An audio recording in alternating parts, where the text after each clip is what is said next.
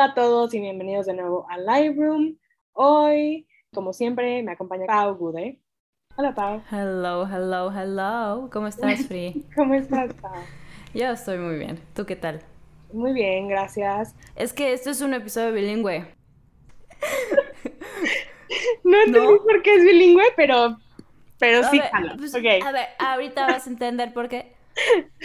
Igual nada más para los escuchas queríamos este, darles la mala noticia de que Carla Ávila ya no va a estar con nosotros como co-host del programa, eh, pero aún así la queremos mucho, le mandamos un saludo y Lightroom sigue. Saludos, Carla. Saludos, Carla.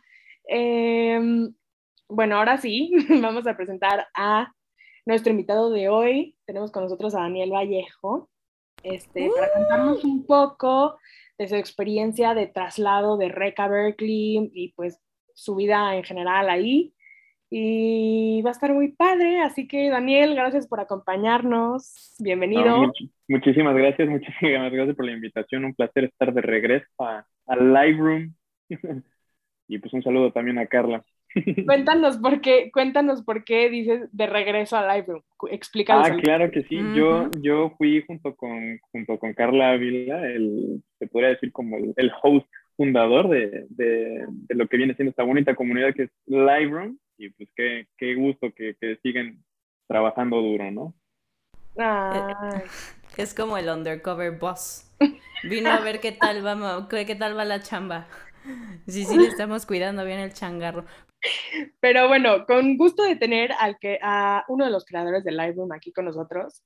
Este, y antes de que te empecemos a bombardear con las mil preguntas de Berkeley y shalala, más bien cuéntanos un poquito de ti, eh, cuántos semestres estuviste en REC, en qué carrera, eh, etc.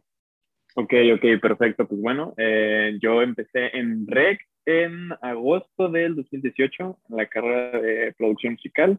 Tuve ahí cuatro semestres, eh, si no me recuerdo, mi último semestre fue en mayo, bueno, terminé en mayo del 2020 y hice el transfer, empecé aquí en Berkeley en enero del 2021. Me tomé un semestre esperando que este, el COVID terminara, pero pues, no lo hizo, entonces decidí empezar, ¿no? Pero este, sí, hice el transfer a, ahorita estoy estudiando film scoring, like major de film scoring y un minor en Writing for Television and New Media.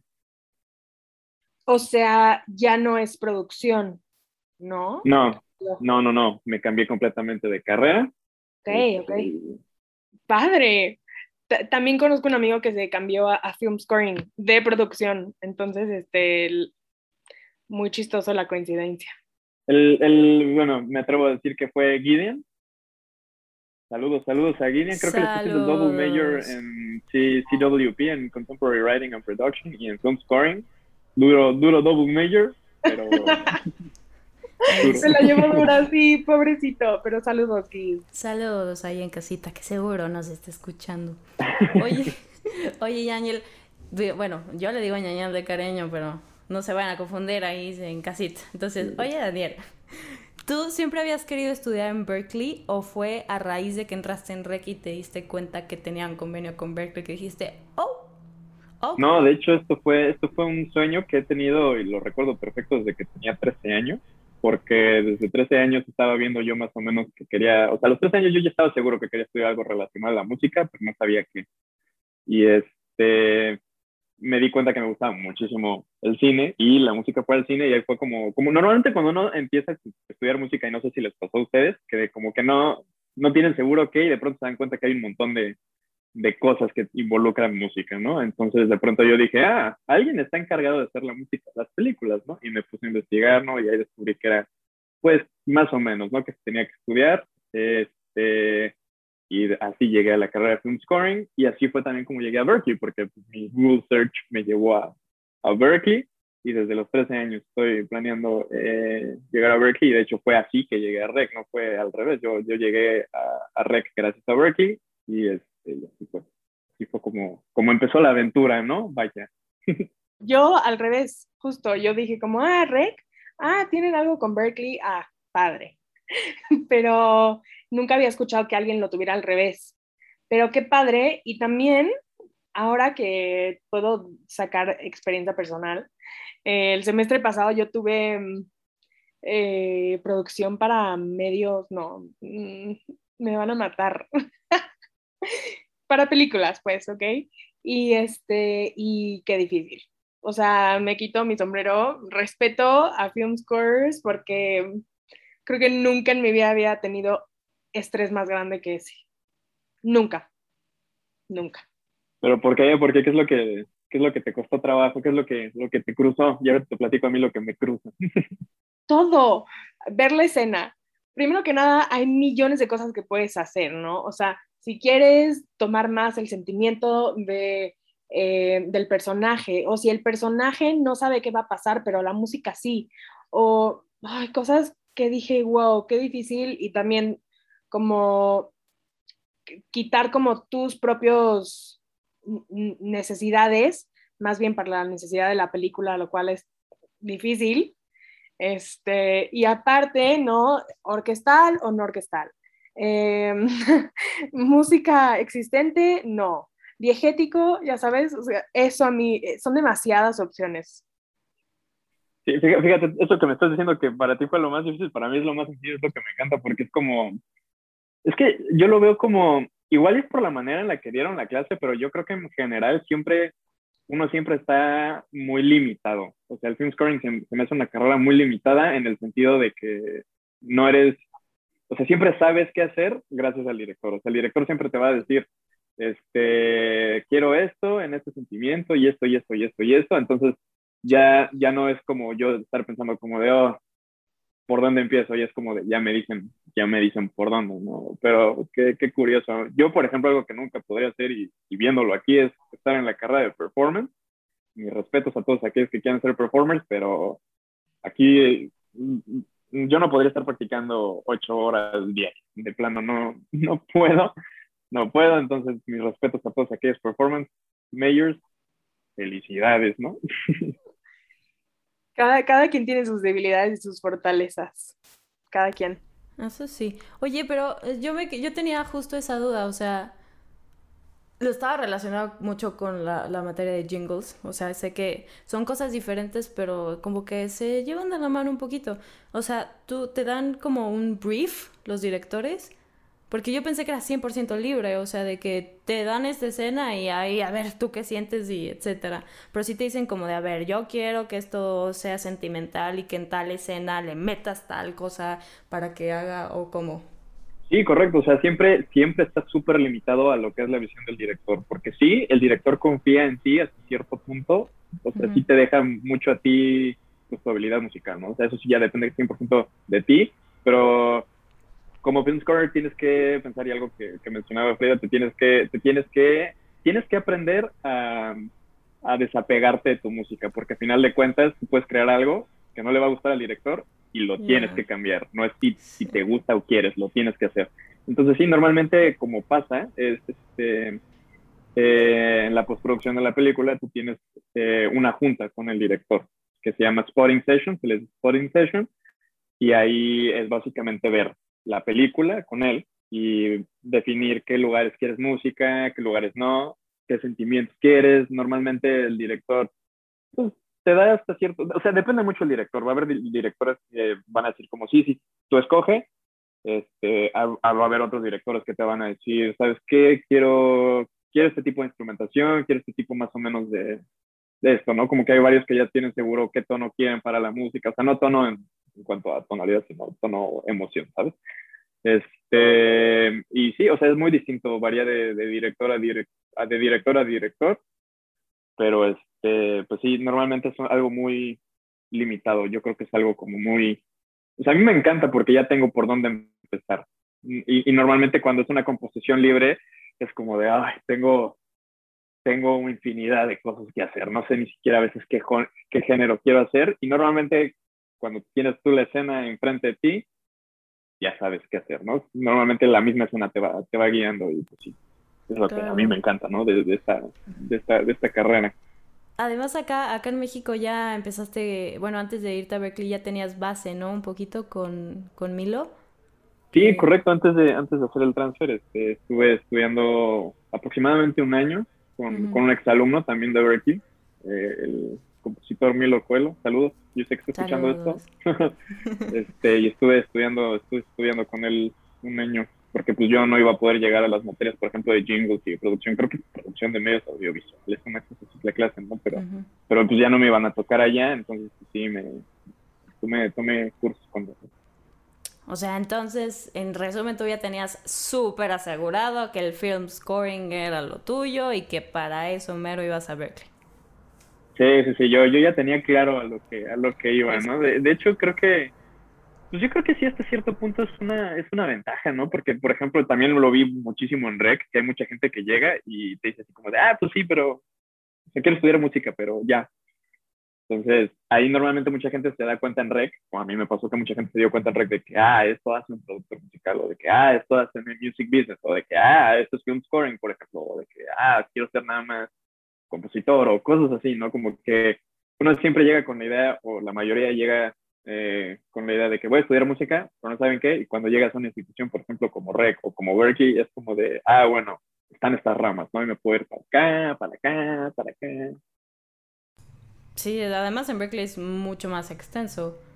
Aquí en, en, en REC sí tocó mucho de nuestros compañeros y hasta de otras generaciones, etcétera, que se metían a producción y decían como, sí, fui porque en ingeniería ven mates y guacala.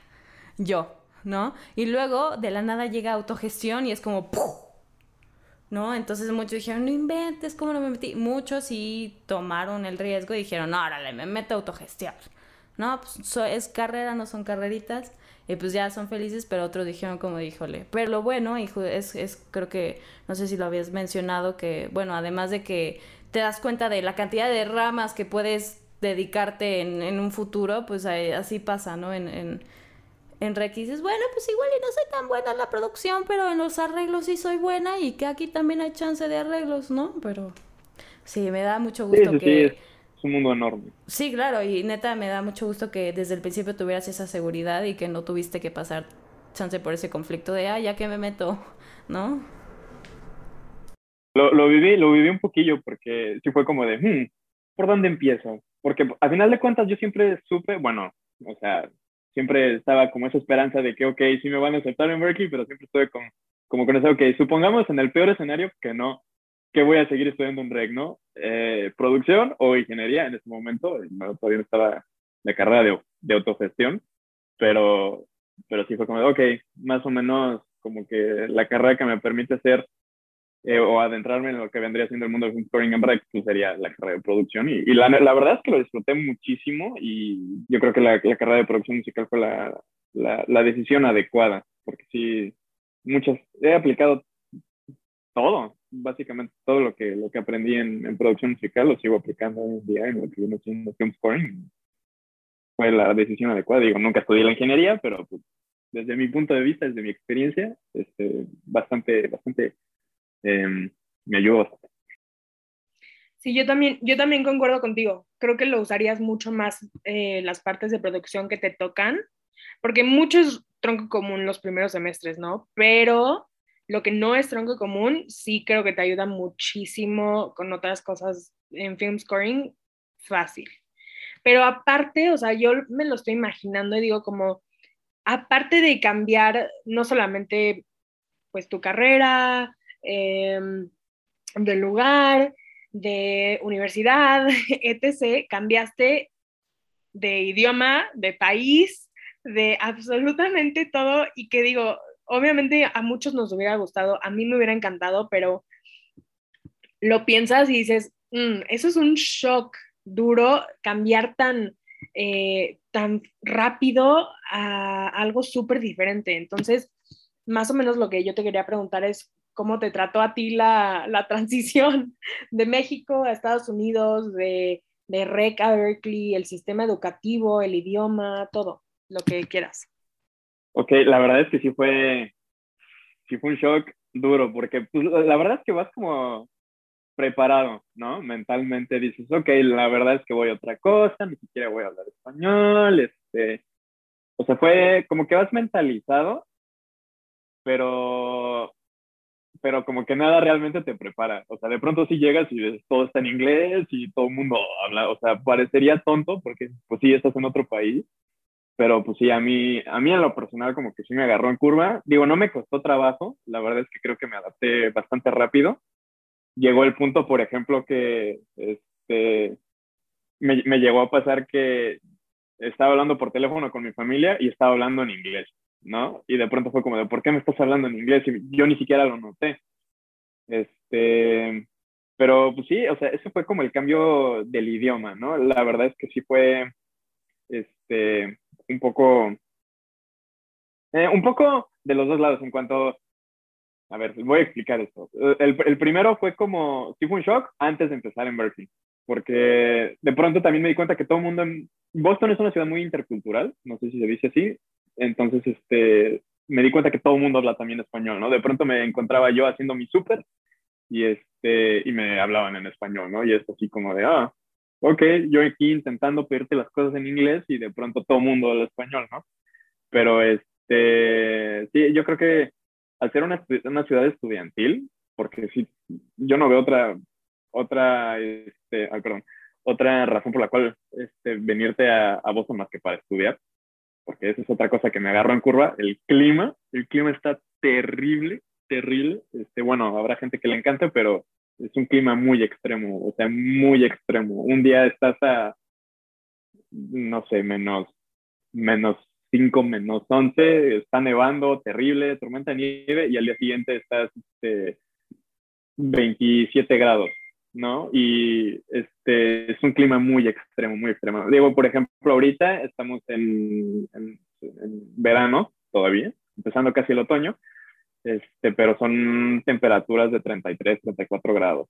Y, este, y yo creo que ni siquiera en la Ciudad de México lo sentí así de, de caluroso.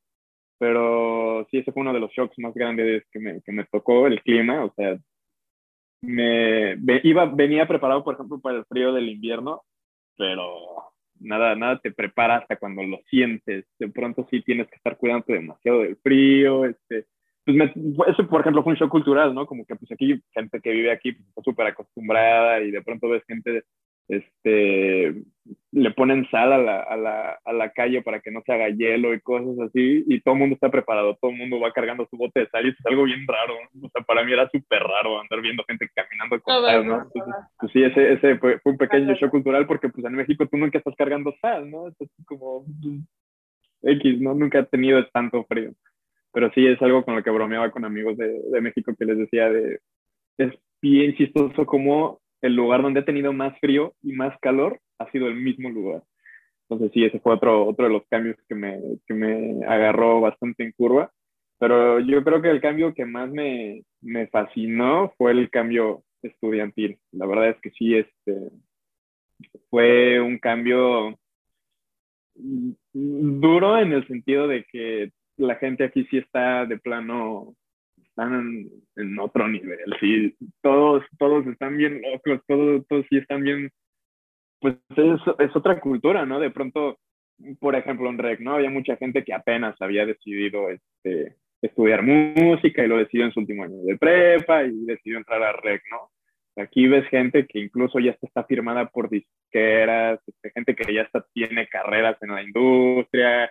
Este, o sea, fue un shock también bastante duro, porque sí, es adáptate o, o, este, o quédate atrás, ¿no? Y afortunadamente Rex sí me dio las herramientas, pues, o sea, la verdad es que nunca sentí en ninguna clase hasta el momento, nunca he sentido este, como, como que estoy atrás de alguien, para nada. Este, en especial las core classes eh, fueron una base bastante buena, estoy hablando de training, estoy hablando de, de armonía, estoy hablando de contrapunto, o sea, todo eso la verdad es que me preparó bastante, bastante, y me atrevería a decir incluso que hasta más que alguna gente de, acá, en el, por ejemplo, las clases de training. Este, saludos Mariel, saludos Lulu, este, pero, pero yo creo que sí, este, sí me, sí me prepararon bastante, bastante bien porque, sí, o sea, sí, es algo que utilizas diario, definitivamente sí lo utilizas diario y yo no, no pensé que lo iba a utilizar tanto hasta que ya vas adentrándote más a la carrera y te das cuenta que es realmente 24/7 y training o 24/7 armonía, ¿no?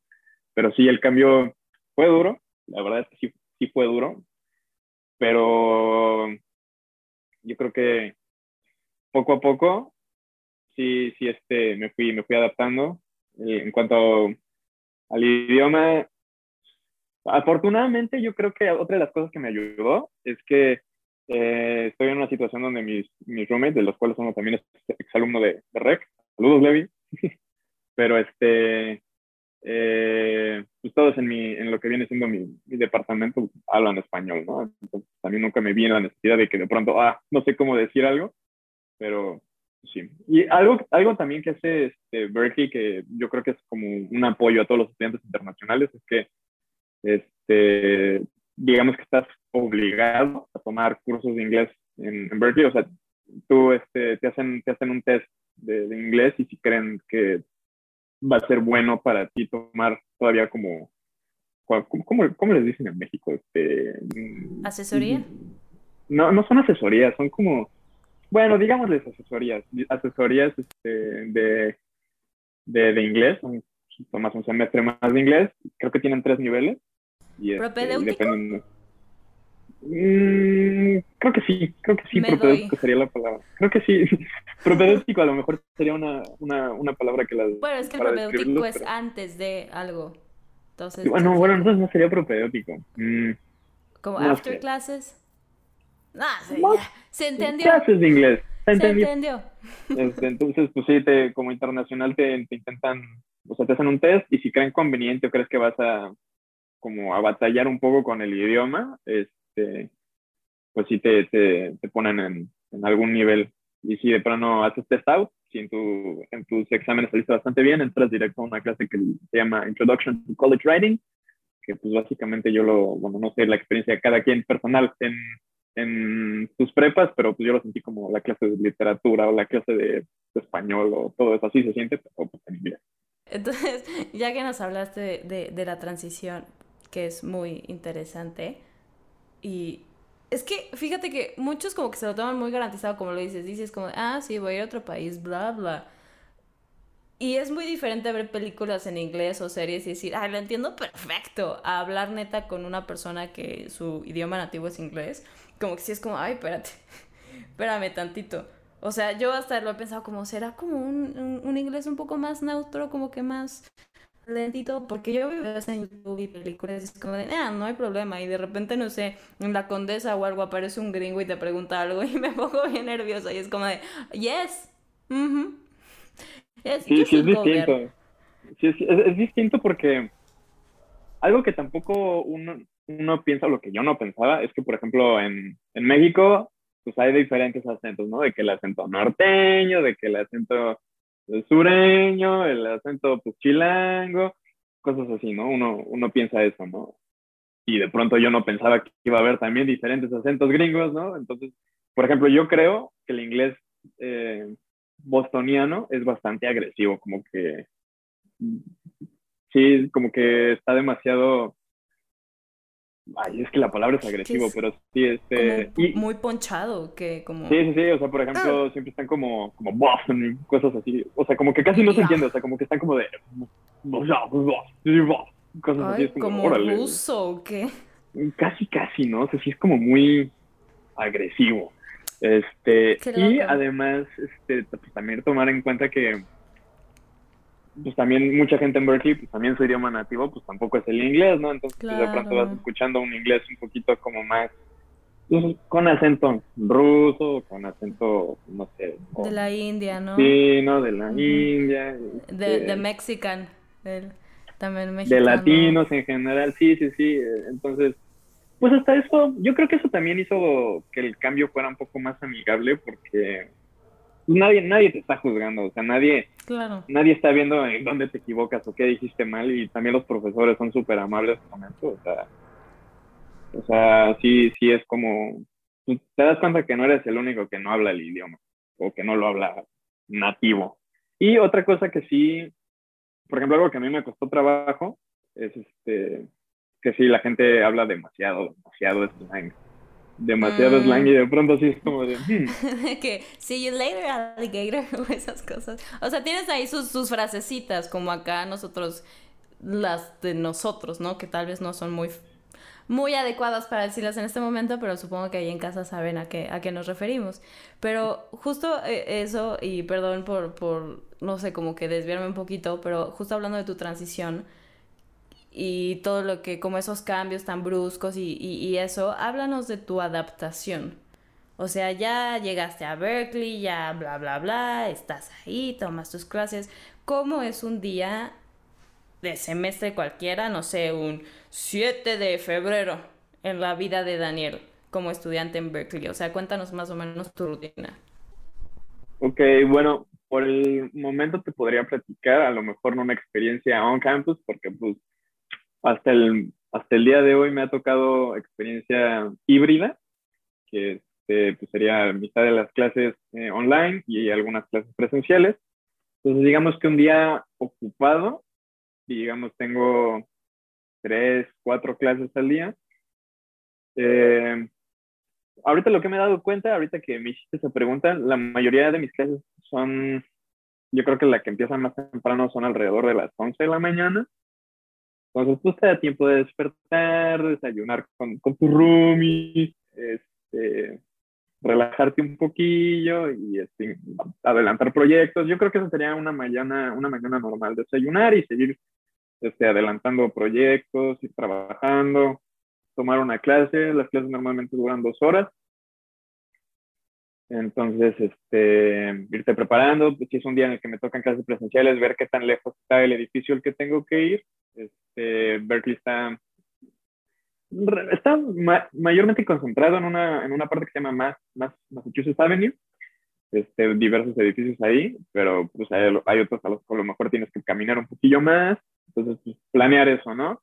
Este, yo afortunadamente vivo bastante cerca de, de Berkeley, entonces mi caminata más larga es de 10 minutos. O sea, si tengo que ir al edificio que me queda más lejos, es una caminata de 10 minutos, entonces tomar tiempos, llegar, tomar mi clase. Este, yo creo que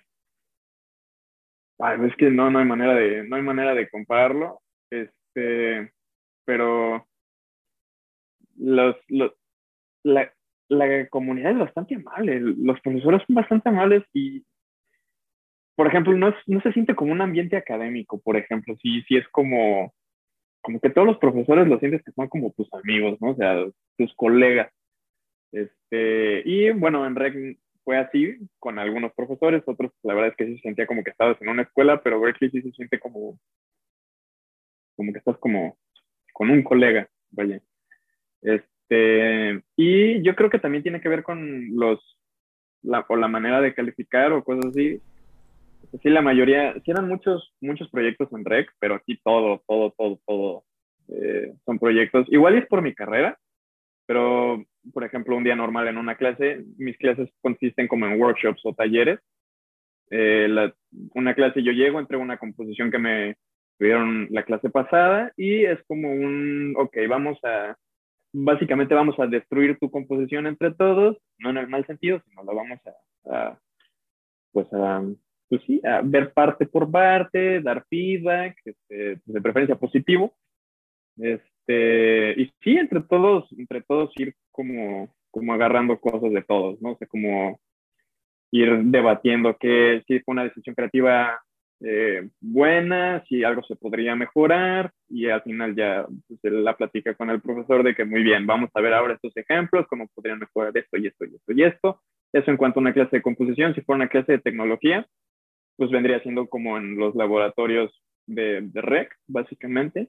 Este, tomas tus, tus clases ahí, vas, vas checando lo que el profesor hace en su pantalla, eh, tú vas imitando lo que tú puedes en tu laptop si la llevas, o en la computadora de los talleres. Este, y sí, básicamente así sería el día, el día a día escolar, digámosle así. Entonces, los breaks, pues, eh, la mayoría de los estudiantes en campus pues comen en la cafetería, eh, yo en lo personal me llevo mis toppers este, y ahí comer, comer con tus amigos. Y pues sí, esa es normalmente la vida estudiantil. Suena bastante aburrida, pero el, la cantidad de trabajo que uno tiene es, eso es algo, por ejemplo, eso creo que no es un cambio de los que no, no mencioné. Este, yo pensé que en REC trabajaba, uh, Berkeley, Berkeley no te deja ni respirar, pero pues la verdad es que pues, para eso me apunté. Entonces, este, pues sí, normalmente uno, uno se la vive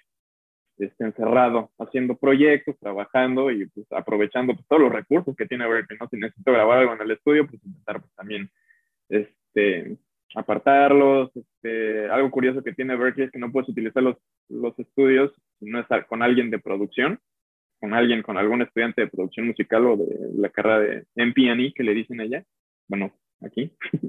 y este, y pues sí, agendar con alguien, eh, buscar si tienes amigos que están estudiando en PNI, pues le oye, pues ayúdame, este, necesito el estudio, o pues sí, es básicamente pues no salir de la, de la escuela pues, en todo el día. Haciendo un día normal en la vida de Daniel. Interesantísimo. De que lo iba anotando. sí. 10 pm. No, no es cierto. Pero justo, o sea, hablando de, de, tu rutina y así, de cómo es el campus y así, es una pregunta un poquito fuera de lugar, pero me da curiosidad. ¿Pensaste en, o sea, tuviste como expectativas de que fuera como, o sea, como estereotipo de típica universidad gringa? Ya sabes, de que justo que dijiste que en la que los estudiantes algunos comen en la cafetería y así, me imaginé a la señora del almuerzo. así de... Sí, sí, o, sea... O de que, por ejemplo, que tienes que buscar dónde es tu clase, entonces ya me imagino ahí con tu mapita y chocas y alguien te recoge los cuadernos y es como de, oh, O sea, ya me estoy desviando mucho. Pero eso, esas son expectativas que te crean mucho de, de la vida gringa, ¿no? Es algo bien chistoso porque justo por todas esas expectativas que uno o sea, por, digamos que las expectativas que te crea las, las películas, ¿no? las expectativas que te crea Hollywood, pues precisamente por eso yo no venía con esas expectativas, porque dije, pues eso es, eso es Hollywood, esas son películas, pero no, justo, justo como están las películas, así pasa. sí, es muy, es muy, es muy cultura, es que no quiero decir cultura gringa porque no quiero ofender a nadie, pero pues sí, sí es algo muy es similar, similar a lo que se ve. Pues casi, casi copy-paste de cualquier película que hayas visto, cualquier... Hazte cuenta, soy 101. ah, Caracas. Híjole, con todo el motor scooter y todo. Así. Sí, así. Es, es ser cool y hacerse notar. Pero es que, ¿sabes qué, Tao? Creo que el, el, tema ahí, la idealización de como las universidades en Estados Unidos es muy diferente, creo, a México. O sea, ah, totalmente es otra cosa, o sea, básicamente en Estados Unidos la gente que, realmente quiere ir como a college o a university y así, es gente que empieza a trabajar duro desde secundaria, prepa, eh, gente que, ya tiene en mente o las universidades de sus papás o las universidades de que a ellos les gustan porque quieren vivir en California o en tal lugar. O sea, eh, creo que es muy diferente que aquí en México, obviamente, y por eso yo creo que vemos tan como, ay, no puede ser como en las películas porque para nosotros no es así. Pero sí, sí creo que hay como, porque al final del día, pues Boston sí es una ciudad estudiantil. O sea, la mayoría de la gente que vas a conocer ahí va a estar estudiando en Berkeley o, ¿sabes? O sea, como que, no sé, ya, ya no es como si fuera, estás en la Ciudad de México y hay 50 personas yendo a trabajo, 50 personas estudiantiles, lo que sea. Entonces, este, sí siento que hay una diferencia ahí enorme que yo lo veo y digo como, bueno, vámonos a High School Musical ya. Claro, o sea, sobre todo porque sobre todo porque en Estados Unidos cuando los chamacos cumplen 18 años, es como de, bueno, que te vaya bien y te vas a la universidad y ahí o te quedas en, en tu dorm o ahí te rento un departamento. O sea, y no todas las personas empiezan como a ahorrar dinero desde secundaria o lo que sea. O sea, tienen el contexto de que los papás son los que, ya saben, justo de película de nace el bebé y ya tienen su fondo para el college. ¿No? Entonces ya cumple a 18 y ya es como de, ya ni siquiera por los, por los propios este, hijos, de por decisión propia de ya me voy, o sea, es como de, honey, bye. Y aquí no, y hay veces que a mí eso también me pesa, ¿no? De que, pues ya tengo 22 y aquí sigo, ¿no? Y como anytime soon me voy a ir, pero o sea, de preferencia, sí, me voy a ir, pero es justamente como, como ese tipo de, de choques, ¿no? Yo creo. Pero me, me, alegra saber, o sea, como que no me rompe mi corazoncito hollywoodense que no es tan diferente. No, todo es como lo pensaste. Gracias a Daniel. O sea, no me imaginaba tampoco ahí personas en Berkeley este, rompiendo latas de cerveza con la cabeza o aplastándolas así de ¡ah! ¡ah! Oye, que por no sé. ahorita, que, entramos en este tema, y a mí esto es la curiosidad más grande que tengo, pero porque, pues sí, películas. Pero cuéntame sobre los dorms. Según yo, si estás empezando tu primer semestre, te hacen quedarte en los dorms, pero según yo, tú no pasaste por eso, ¿verdad?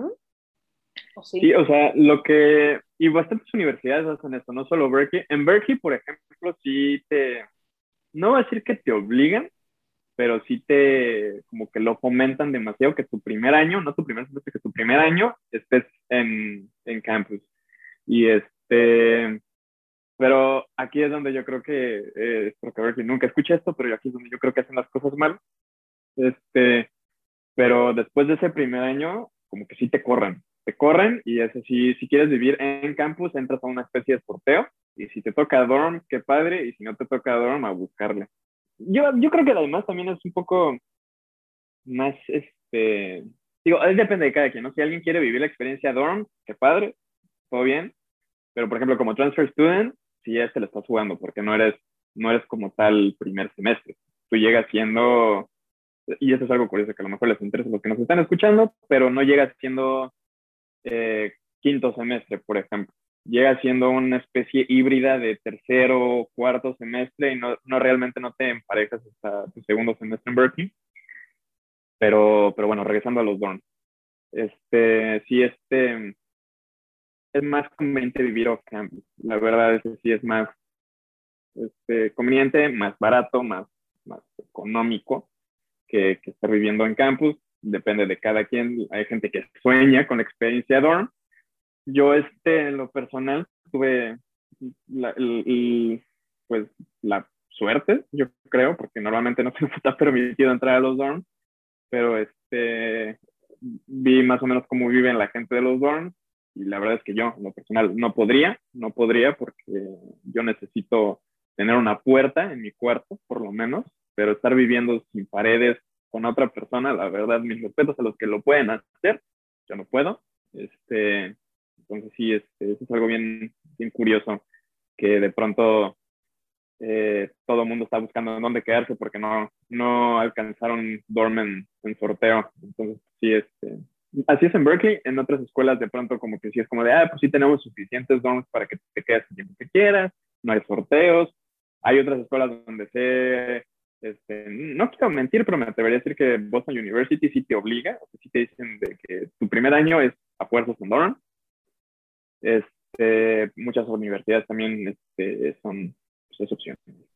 Es que creo que está padre como si realmente eres primer año, ¿no? O sea, no transfer student, porque sí creo que es muy diferente así, porque al final del día pues no cumple el propósito que debería de cumplir el dorm pero yo lo me lo imagino y si hubiera yo entrado como primer semestre en alguna universidad que tenga dorms, está padre, me digo, cada quien no, pero está padre que te obliguen un poco porque al final del día estás con tu generación viviendo, estudiando, comiendo, o sea, como que te siento que te da un, poco de bond, pero puede que esté mal también, ¿no? O sea, seguramente hay gente que me dice, no, o sea, no hay manera, estás loca, no sabes de lo que estás hablando, pero cada quien, ¿no? Yo, yo creo que también, o sea, creo que, yo creo que como dices, yo creo que por eso lo hacen. Yo creo que lo hacen como para beneficiarte tú como alumno. Primer año, muy probablemente eres alguien extranjero o de otras partes de Estados Unidos, no conoces a nadie, necesitas pues empezar a formar tu vida en la ciudad. Entonces, pues, yo creo que también por eso lo hacen. Yo creo que pues, está esa ventaja, ¿no? De, pues, eres nuevo, no conoces a nadie, por lo menos ya conoces a, a tu roomie, ¿no? Este, y pues ojalá te lleves bien con él, pero... Pues, si no, pues otra... otra cosa que aprender, no importa. Pero oye, tienen este otra cosa de película. ¿Tienen frat houses en Berkeley o no? En Berkeley no, en Berkeley no, pero pues sí, sí hay demasiadas frats en, sí, sí hay demasiadas frats en, en, Harvard y tienen sus edificios propios y los vas viendo y así. Pero algo que sí, todo el mundo odia a los frats aquí, como que sí es como de, uh, como que si alguien te dice eres un frat kid, un frat guy, es como un insulto, o sea, sí te dicen como de, uh, como que lo ven como, como de que ah, eres nefasto, una cosa así, no sé cómo, de qué otra manera describirlo, pero sí, si alguien te dice frat guy, la neta te están, están insultando. ya lo saben, para los que se vayan a Berkeley, este es un insulto. No creo que nadie, honestamente no creo que nadie de rec sería un sería un frat guy. No, de verdad, o sea, porque sí he visto esa comparación. Yo. Tú sí. sí, justo lo que decía de las latas de cerveza, así. ¡Ah! ¡Casa Gama! ya me vi. Ya me proyecté. Tómenlo como les resuene. Te veo con Leo. Leo era la, mascota de, de Gamma Pie. Con Leo. es mi chihuahua. Leo es el chihuahua de Pau, sí. Sí. Oye, Pau, tú no tienes ninguna cosa así. Yo tengo mil curiosidades, o sea, ya sabes, como tipo, sí, ¿Yo? Sí, o sea, tipo, yo lo pienso, digo, como, no sé, ese tipo de curiosidades o, o como cómo es. Estuve yo un rato en el extranjero y entiendo un poco de esta experiencia, pero es muy chistoso y es muy raro hacer amigos en el extranjero, o sea, o bueno, no sé cómo lo sientas tú, Dani, pero a mí yo siento que es un clash de culturas tan grande que, que hasta a veces saludar de beso no es raro, ¿no? Bueno, ahorita con, con COVID es otra cosa, pero, pero igual, Sí, sí, sí es raro. Por, ejemplo, esto es algo y qué curioso, no lo había pensado, pero por ejemplo aquí fue cuando me di cuenta que eh, los latinos, y me atrevería a decir que en especial nosotros, los mexicanos, somos bastante cariñosos.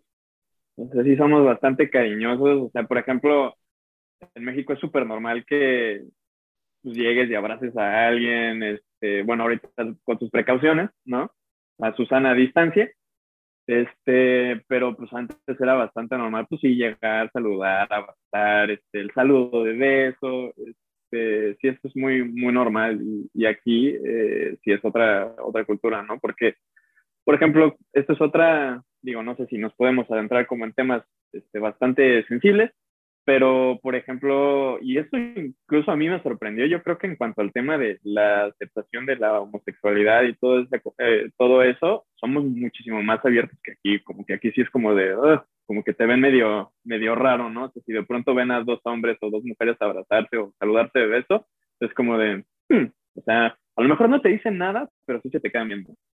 ¿No? Entonces, este, eso es otra cosa que me sorprendió, ¿no? Y, pero la manera de hacer amigos no sé si es porque, no sé si es porque somos artistas, eso va a sonar bien raro, pero eh, sí somos artistas, somos bien buena onda, pero no sé si es por eso, pero es bien, es bien fácil hacer amigos, o sea, la verdad es que sí, este, y por cualquier cosa, ¿eh? La verdad, por cualquier tontería, la verdad como extranjero, inevitablemente el primer acercamiento que tienes es con la gente que de pronto se da cuenta que hablas español y te dicen de que, ah, hablas español y como que te da esa pequeña eh, seguridad de que, ah, ok, no tengo que andar este, buscando por dónde y si me doy a entender o no.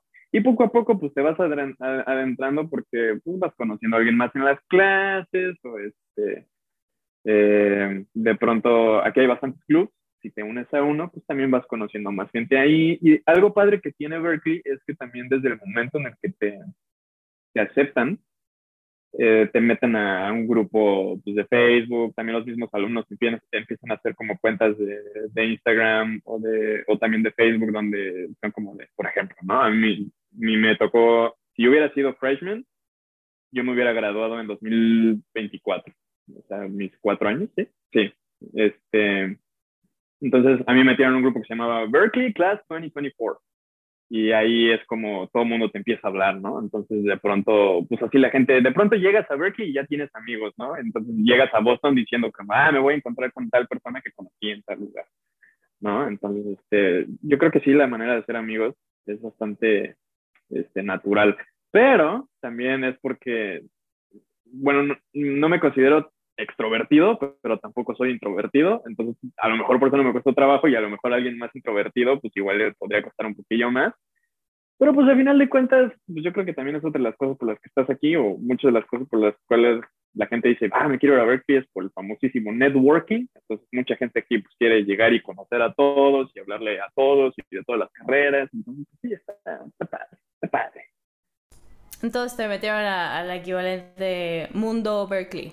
¿No? En Facebook. Correcto, correcto. Diversos, hay como, este, me metieron, sí, al mundo, al mundo rec de aquí. Aquí creo que se llama Overheard y cosas así, pero yo creo que aquí se lo toman menos en serio que, por ejemplo, el Mundo Rec. Yo creo que el Mundo Rec está bastante organizado, la verdad, porque no sé si es por la cantidad de gente que hay en Rec, porque seamos honestos, no hay tantos alumnos, pero aquí la verdad el grupo que tienen de Berkeley se lo toman como un chiste, o sea, se lo pasan poniendo memes y se lo pasan eh, hablando, no sé, o sea, la verdad es que el mundo rec de aquí se lo toman como un chiste.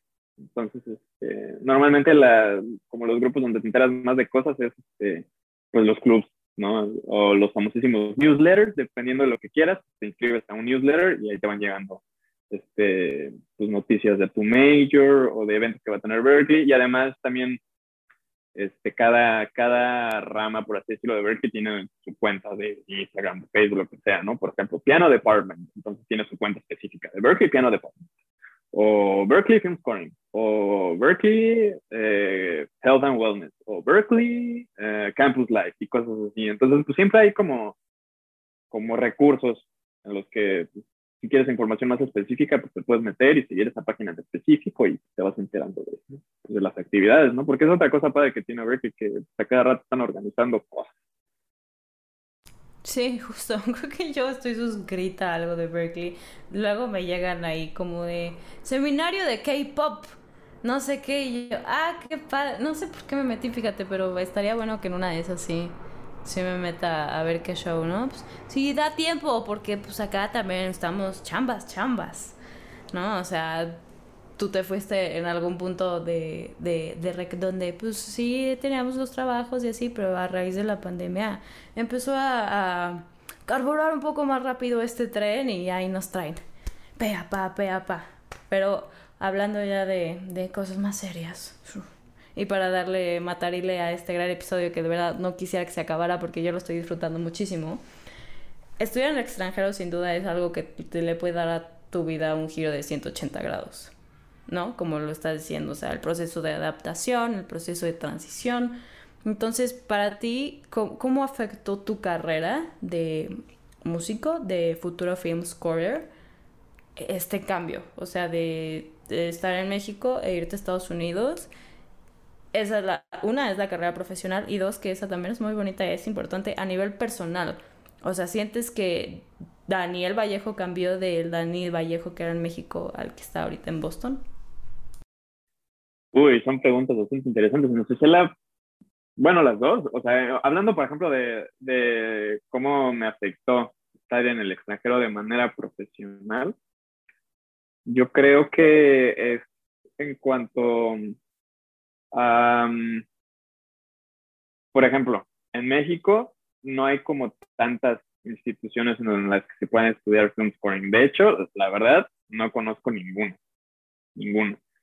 Este, y aquí, pues, hay varios, varios eh, colegios de arte donde la carrera de film scoring es algo bastante estructurado. Está Berkeley, está pues, en Orlando, están academias en Los Ángeles. Entonces, eh, en cuanto a lo profesional, me conectó con muchísima gente que también ya está como muy centrada. Entonces, como, como que las relaciones fueron más naturales y en México es como que tienes que andarle buscando, ¿no? Por ejemplo, eh, sí, o sea, como que tienes que andar buscando a ver a quién le gusta el film scoring, a ver, a ver si este, alguien sabe tan siquiera lo que es el film scoring.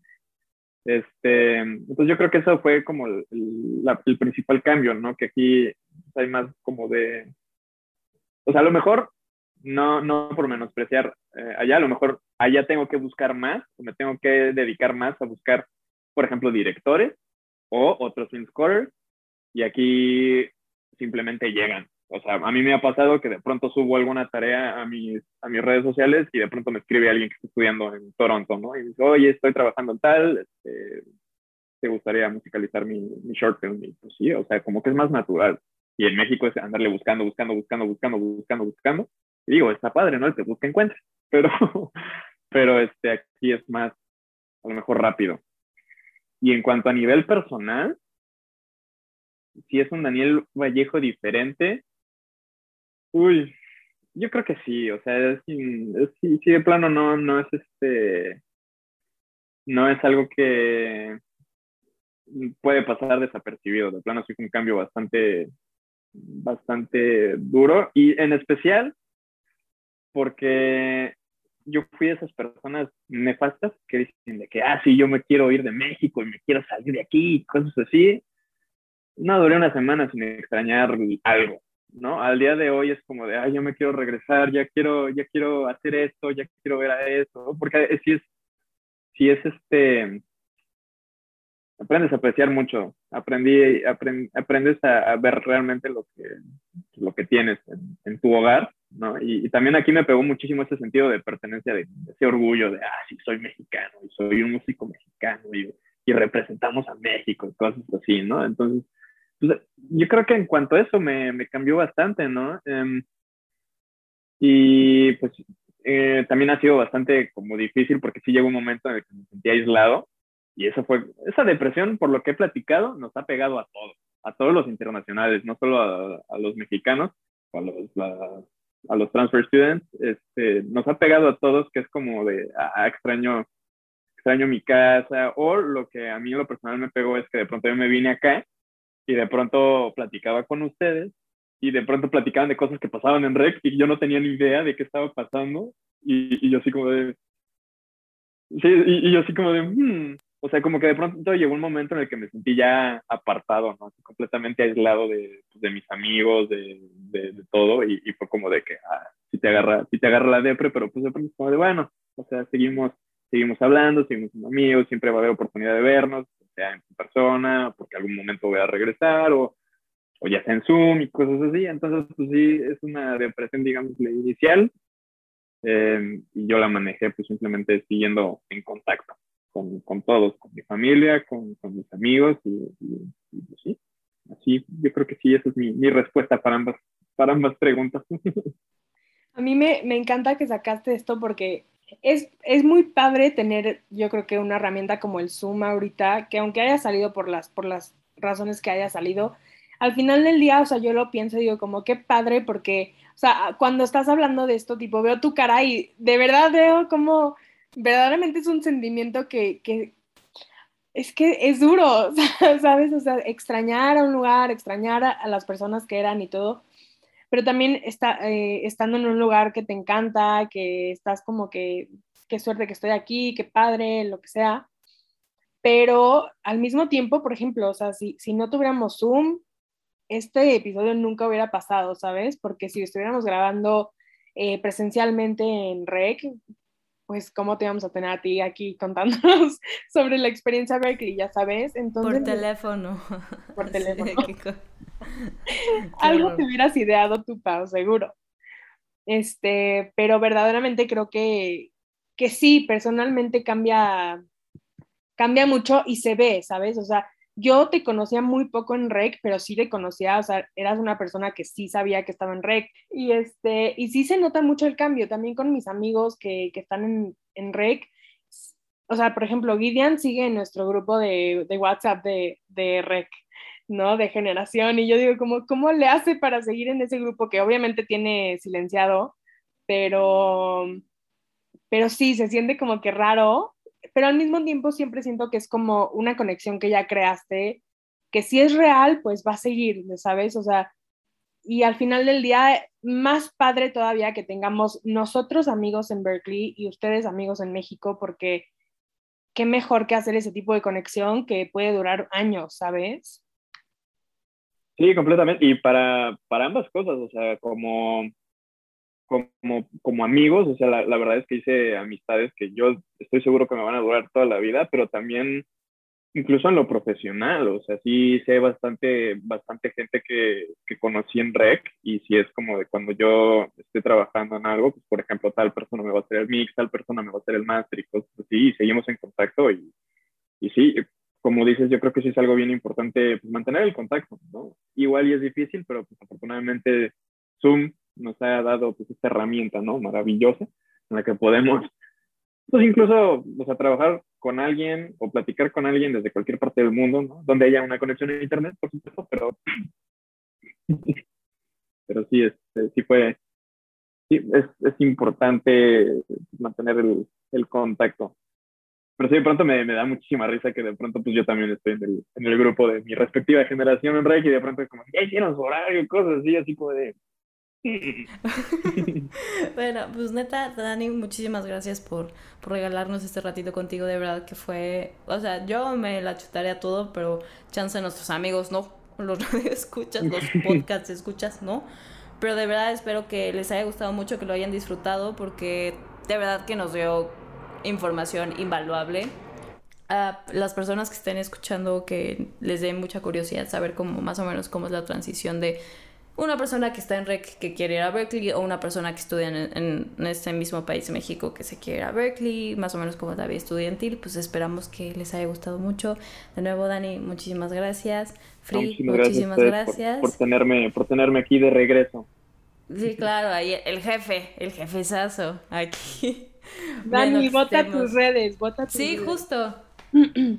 Bueno, ahorita mi principal red donde estoy viendo a todos donde me está cayendo trabajo, Dan-Vallejo en Instagram y ahí también tengo un link que lo redirige a todo el resto de mis redes sociales, Dan-Vallejo en Instagram y pues también si alguien más tiene pues, dudas más específicas en cuanto a la transición de Berkeley y así, cómo está la onda, con gusto escríbanme, yo les aclaro todo. Aprovechen, ¿eh? Porque eso no cualquiera. Siempre dicen, ay, me meto al googleazo y terminan en un foro de Reddit y de un, una persona que intentó este, entrar y no lo aceptaron y echa porquerías de la escuela, pero aprovechen, de verdad que es una oportunidad muy linda. Free, un placer, como siempre, de verdad. Un placer, como siempre, Pau. Dani, otra vez muchas gracias igual. Muchas gracias, muchas gracias. Nos estamos, nos estamos viendo próximamente en contacto. Gracias. Ojalá. Este, a todos los escuchas, esperemos que lo hayan disfrutado mucho y este, los dejamos con este gran episodio. De nuevo, muchas gracias a todos por estar aquí y nos vemos, o más bien nos escuchamos en el siguiente episodio de Live Room. Adiós. Bye bye.